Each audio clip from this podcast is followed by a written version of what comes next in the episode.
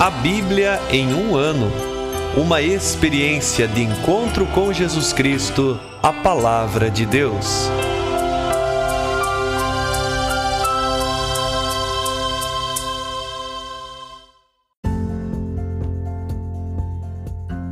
Olá, eu sou Antônio, seminarista da Diocese de Ponta Grossa, no Paraná. Você está ouvindo o podcast A Bíblia em um Ano. Usando um plano de leitura cronológico, vamos ler a Bíblia inteira em 365 dias, descobrindo como a história da salvação se desdobra e se atualiza em nossas próprias vidas e na vida da Igreja. Estamos usando a Bíblia Católica com a tradução oficial da Conferência Nacional dos Bispos do Brasil. Você pode acessar o plano de leitura completo por meio de um link que você encontra na página do Instagram abiblia.em um ano ou no facebook.com barra seminariopg. Inscreva-se nesse podcast por meio da plataforma que preferir para receber as notificações diárias dos nossos episódios.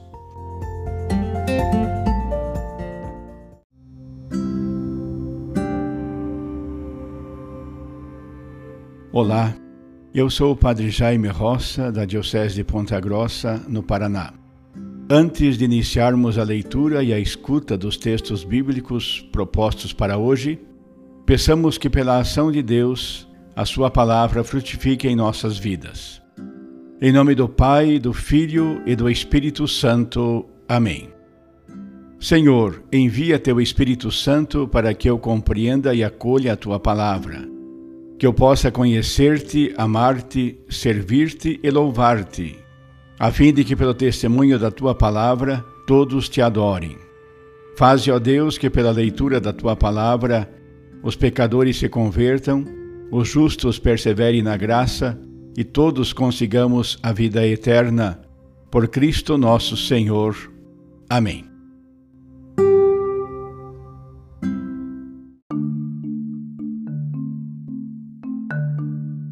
Hoje é o dia 88 da nossa leitura da Bíblia em um ano e nós vamos encerrar o livro dos Números com as últimas ordens de Moisés ali no 35 e no 36 e no Deuteronômio também encerrando o capítulo 34, é, narrando, contando a morte de Moisés. E vamos iniciar o Salmo 116, somente os versículos do 1 ao 9.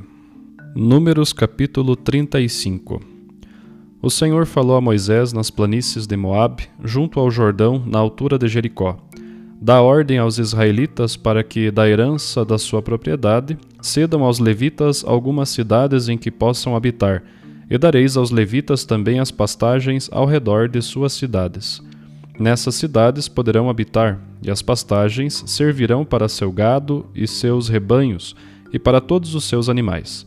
As pastagens em torno das cidades que darei aos levitas se estenderão, desde os muros da cidade para fora, por mil côvados em redor. Medireis para fora da cidade dois mil côvados em direção ao oriente, dois mil côvados em direção ao sul, dois mil côvados em direção ao ocidente e dois mil côvados em direção ao norte, ficando a cidade no meio. Tal será a extensão das pastagens pertencentes às suas cidades.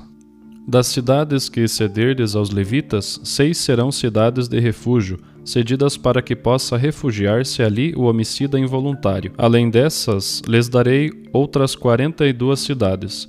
Ao todo serão quarenta e oito as cidades que dareis aos levitas, com as respectivas pastagens. Quando cederdes algumas cidades que são propriedade dos israelitas, tomareis mais dos que tiverem mais, e menos dos que tiverem menos Cada tribo cederá para os levitas um número de cidades proporcional à herança que recebeu. O Senhor falou a Moisés: Fala aos israelitas e dize-lhes: Quando atravessardes o Jordão para entrar na terra de Canaã, escolhereis para vós cidades para servirem de refúgio. Ali poderá refugiar-se o assassino que tiver cometido um homicídio sem intenção. Essas cidades servirão de refúgio contra o vingador para que o homicida não seja morto antes de comparecer ao julgamento perante a comunidade. Serão seis as cidades que destinareis para refúgio. Cedereis três cidades no Além-Jordão e três na terra de Canaã. Essas seis cidades servirão de refúgio para os israelitas, para o migrante e para quem reside no meio de vós. Nelas poderá refugiar-se quem tiver cometido um homicídio sem intenção. Caso alguém tenha ferido mortalmente a vítima com instrumento de ferro, é homicida, e o homicida será morto. Se feriu com uma pedrada capaz de causar a morte e a vítima morrer, é homicida, e o homicida será morto. Se feriu manejando um instrumento de madeira capaz de causar a morte e a vítima morrer, é homicida, e o homicida será morto. O vingador do sangue, ao encontrar o homicida, o matará. Se alguém derrubar alguém por ódio, ou de propósito atirar alguma coisa contra ele causando a morte, ou se por hostilidade o golpear com a mão, causando a morte, o agressor é homicida, e o vingador do sangue, ao encontrar o homicida, o matará.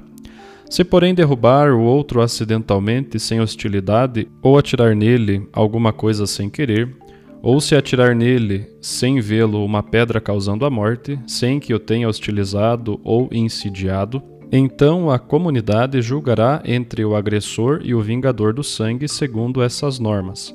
A comunidade salvará o que matou sem intenção do vingador do sangue, e o reconduzirá à cidade de asilo em que se refugiou. Nela poderá morar até a morte do sumo sacerdote que foi ungido com óleo santo.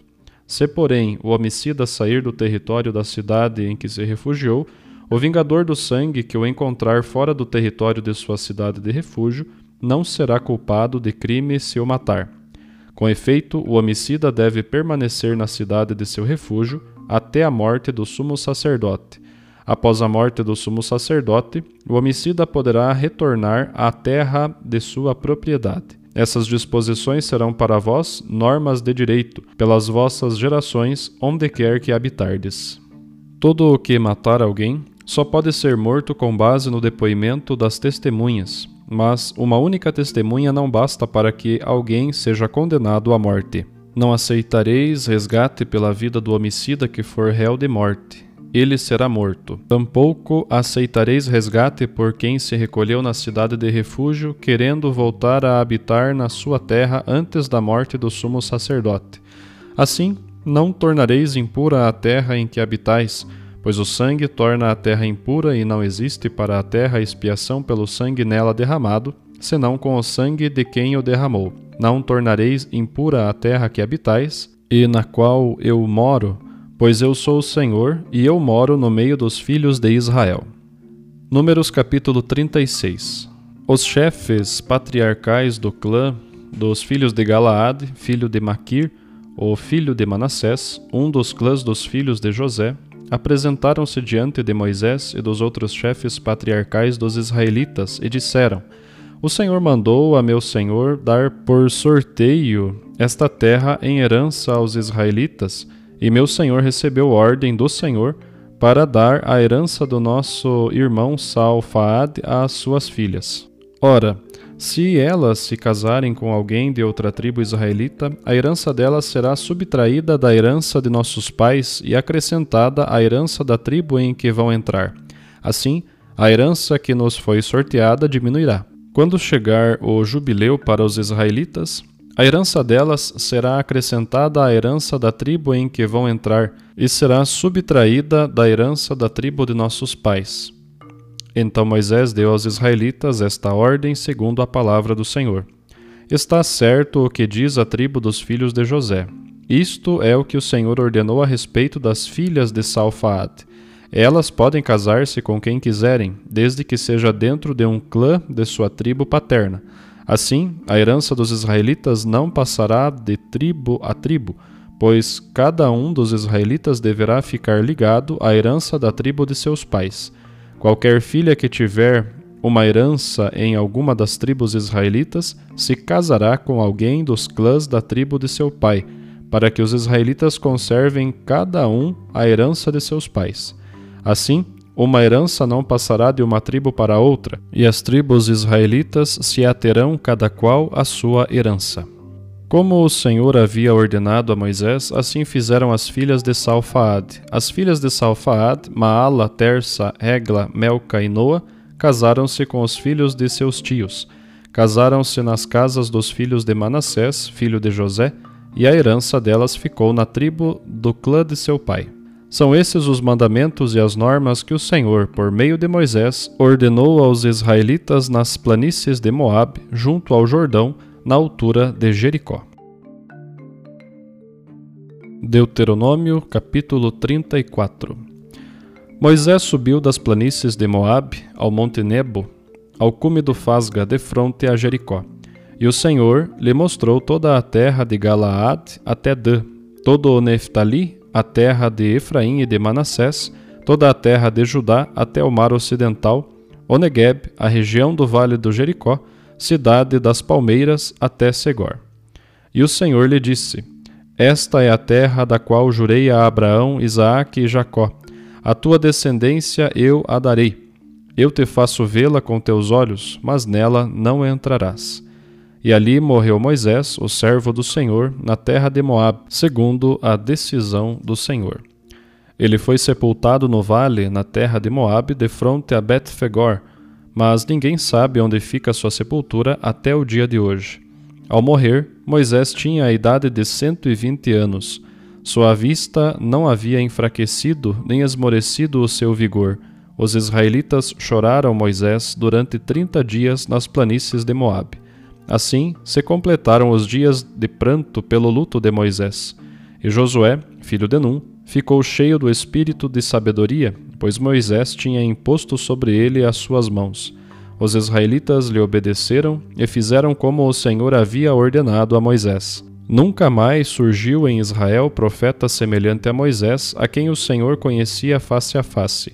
Ninguém foi semelhante a ele quanto aos sinais e prodígios que o Senhor o enviara a realizar na terra do Egito, contra o Faraó e todos os seus servos e toda a sua terra, nem quanto a toda a força de sua mão e os prodígios espantosos que Moisés fez diante dos olhos de todo o Israel. Salmo 116 Aleluia! Eu amo o Senhor porque Ele escuta o clamor da minha prece porque inclinou para mim o seu ouvido quando nos meus dias o invoquei. Rodearam meus laços da morte e as angústias do Sheol me encontraram. Encontrei tribulação e dor, mas eu invocava o nome do Senhor. Ó Senhor, salva a minha vida. O Senhor é clemente e justo, nosso Deus é compassivo. O Senhor guarda os pequeninos, fui humilhado e ele me salvou. Volta minha alma ao teu repouso, pois o Senhor te cumulou de bens. Ele salvou da morte a minha vida, das lágrimas os meus olhos, da queda os meus pés. Andarei na presença do Senhor na terra dos viventes.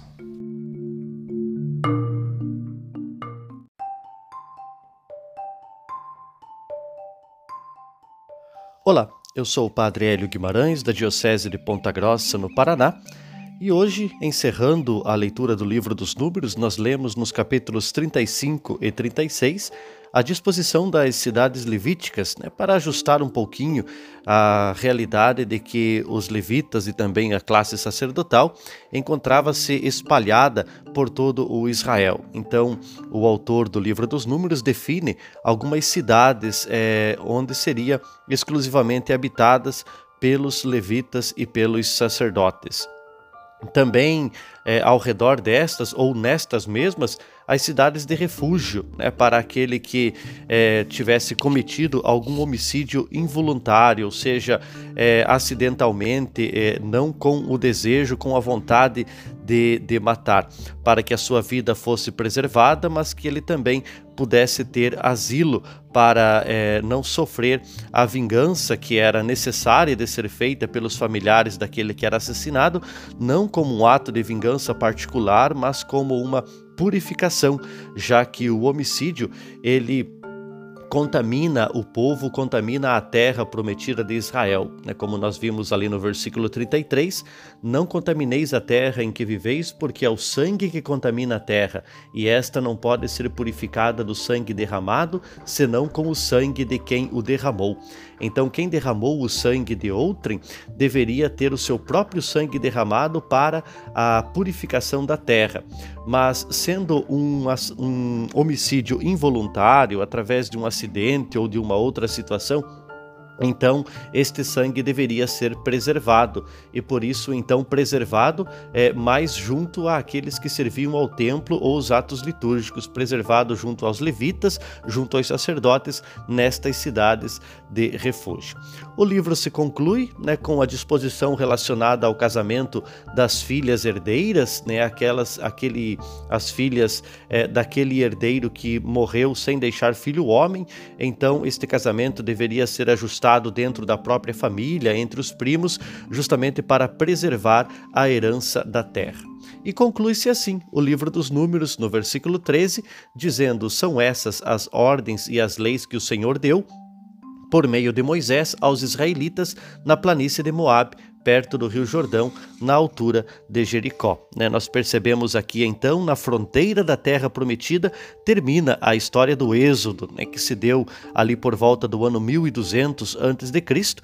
e concebida como a, uma boa parte, uma parte inicial né, da revelação, da instrução divina através da Torá, através da lei, né, para iluminar os judeus agora na volta do exílio babilônico. É, eles vão fazer memória deste período que passaram no deserto, desses 40 anos no deserto, para que possam retornar e reconstruir a terra de Israel, a terra prometida após o exílio da Babilônia. Se eles pecaram, se eles erraram e por isso foram exilados, então é bom voltar às origens para agora fazer tudo certinho a fim de garantir a posse da terra. E no capítulo 34 do livro de Deuteronômio, nós contemplamos o drama né, da morte de Moisés, né, todo esse tom poético em que Moisés sobe ao monte na companhia do Senhor vê a terra prometida, mas não poderá pisar na terra prometida. Ele fecha os seus olhos, tendo os olhos cheios com o cumprimento da promessa do Senhor para o povo de Israel, mas não para si mesmo, já que ele carrega a culpa daqueles que murmuraram contra o Senhor na esperança né, da iminência do Messias, do Salvador, nós podemos contemplar um Moisés que cerra os seus olhos, tendo é, vi, acabado de ver a terra prometida e abrirá os seus olhos no dia do juízo, no dia da salvação que se cumpre em nosso Senhor Jesus Cristo, abrindo os seus olhos para a eternidade, contemplando a terra prometida do céu, aquela que por herança recebem todos os filhos e filhas de Deus na salvação em Jesus Cristo, nosso Senhor. E o Deuteronômio se conclui em afirmando que nunca mais surgiu em Israel profeta semelhante a Moisés, com quem o Senhor tratasse face a face. E é claro que toda a história da salvação que se segue após Moisés, né, com os juízes, com os reis, com os profetas, ela encontra o seu cumprimento pleno em Jesus Cristo, nosso Senhor, aquele que nos revela a face do Pai, a face de Deus nosso Senhor. Que esta leitura do livro do Números e também do livro do Deuteronômio nos ajude a caminhar sempre rumo à terra prometida, ao encontro do Senhor nosso Deus, que possamos contemplar com a graça da salvação a terra que o Senhor reservou para nós, a herança eterna no céu.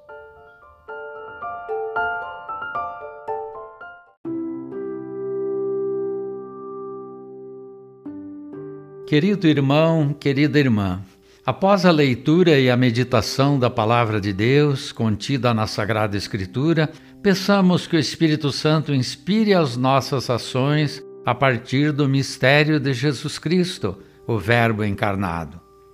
Oremos. Ó Deus, concedei ao vosso povo alimentar-se cada vez mais da vossa palavra e nela encontrar a fonte da vida por nosso Senhor Jesus Cristo, vosso Filho, na unidade do Espírito Santo. Amém. Quem vos fala é Dom Sérgio, bispo da Diocese de Ponta Grossa, no Paraná. Que desça sobre vós a bênção de Deus Todo-Poderoso, Pai e Filho e Espírito Santo. Amém.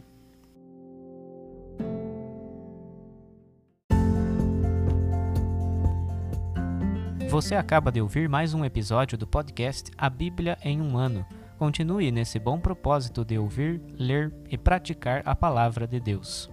Rezemos por todos que estão fazendo este caminho de leitura da Bíblia.